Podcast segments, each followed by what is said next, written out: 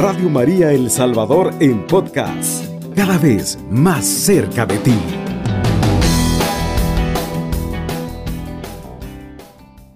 Qué bendición poderles acompañar en este momento, en esta hora en la cual el Señor nos permite poder estar una vez más al pie del cañón, como decimos. Vamos a orar, vamos a glorificar a Dios, vamos a pedirle al Señor que tenga misericordia de cada uno de nosotros y que podamos juntos poder reflexionar esta palabra que siempre nos llena de fortaleza, siempre nos llena con su amor. Vamos a leer, hermano, del libro de Deuteronomio capítulo 7. Vamos a leer eh, versículos del 8 en adelante.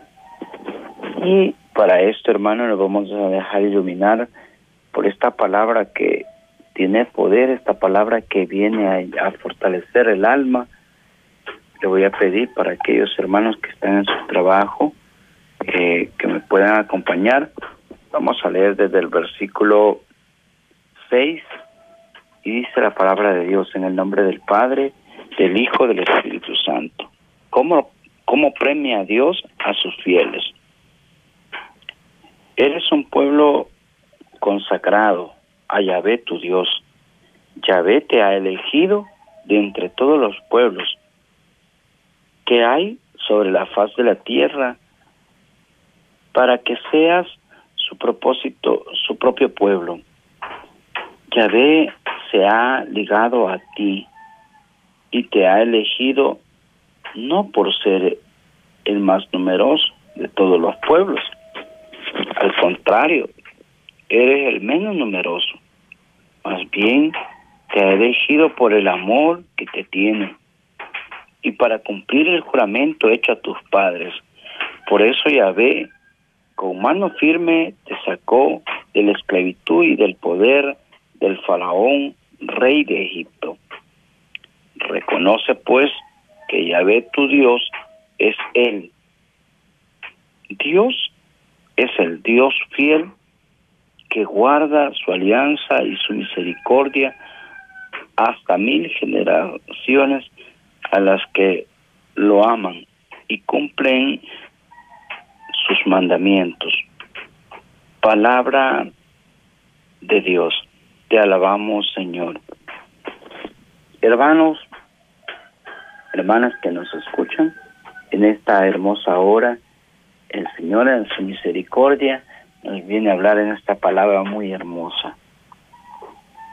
Hermano, cómo Dios respalda a cada uno de los que confiamos, cómo premia Dios a sus fieles, dice esta lectura.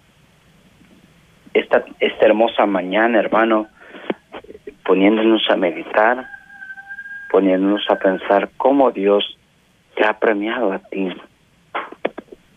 Usted puede decir, pero a mí Dios no ha hecho nada. Claro que sí, hermano. Con el hecho de estar vivos, con el hecho de estar en esta mañana, quizás en su trabajo, quizás en esta mañana en un hospital, no sé dónde nos está escuchando, en su camita descansando, o porque no ha podido dormir, Dios tiene un propósito esta mañana. Y esta mañana Dios ese propósito lo quiere cumplir en usted, mí. Y nos viene a decir, esa fidelidad tuya te la voy a premiar. Le dijo al pueblo de Egipto, te he sacado, no te saqué por gusto, te elegí no por gusto. Dios, hermano, a usted y a mí no nos ha llamado por gusto. Y esta palabra nos viene a recalcar y nos viene a decir, hoy en esta mañana, yo estoy contigo, yo estoy a tu lado, yo peleo tus batallas, yo estoy en estos momentos difíciles, cuando tú no me ves, allí estoy yo. En esos momentos cuando de crisis llega y que ya no encuentras la salida, dice el Señor, ahí estoy. Mire qué precioso, hermano. Y esta lectura, hermano, del capítulo 7, versículo 6 en adelante de Deuteronomio nos tiene que hacer meditar, nos tiene que hacer pensar cómo es el amor de Dios tan grande. Eres un pueblo consagrado a Yahvé tu Dios. Yahvé te ha elegido. Hermano, qué cualidad más grande, qué hermosos estos versículos en los cuales el Señor, a través de su palabra, nos viene a decir en la identidad de Israel al consuelo de que Dios tenía para que el pueblo, ahora contigo, conmigo. Mira hermano, Dios con ese propósito tan maravilloso, Dios con ese propósito grande que tiene hacia nosotros, ya ve tu Dios, está contigo el Santo de Israel. A veces nos hemos quejado. ¿Por qué nacimos? A veces hemos renegado contra la propia vida. E incluso a veces hemos dicho, yo no sé para qué fui a nacer. Hermano, Dios tenía un propósito. No sé si te ha pasado, ya le pediste perdón al Señor porque has estado en esos momentos en los cuales han dicho ya no sigo, han dicho para qué, han dicho por qué vivo. Hay que pedirle perdón al Señor, ¿no cree? Hermano que me escucha, hermana que me está escuchando, si tú te mantienes fiel al Señor, si usted y yo nos mantenemos fiel a Él, Él nos va a premiar. Hermano, yo soy testigo de esa fidelidad de Dios. Dios premia. Dios te da lo que tú pides. Dios respalda tu oración. Dios respalda tu trabajo. Dios respalda tu fe, Dios respalda su amor, Dios respalda su misericordia sobre tu vida y la vida la vida de tu familia, la vida de tu esposo, la vida de tu esposa. Es el momento para confiarle hoy al Señor en las manos de Él, depositarle y comenzar a vivir esa fidelidad con Dios. Basta ya, hermano, de estar poniendo la mirada en otras cosas. Basta ya de estarle diciendo a Dios eh, que tú no has hecho nada conmigo, pero tú no le quieres dar nada a Dios. Es necesario que hoy nos pongamos a cuenta con el Señor y veamos su fidelidad. ¿Quieres ver la gloria de Dios? Pues ponte fiel al Señor.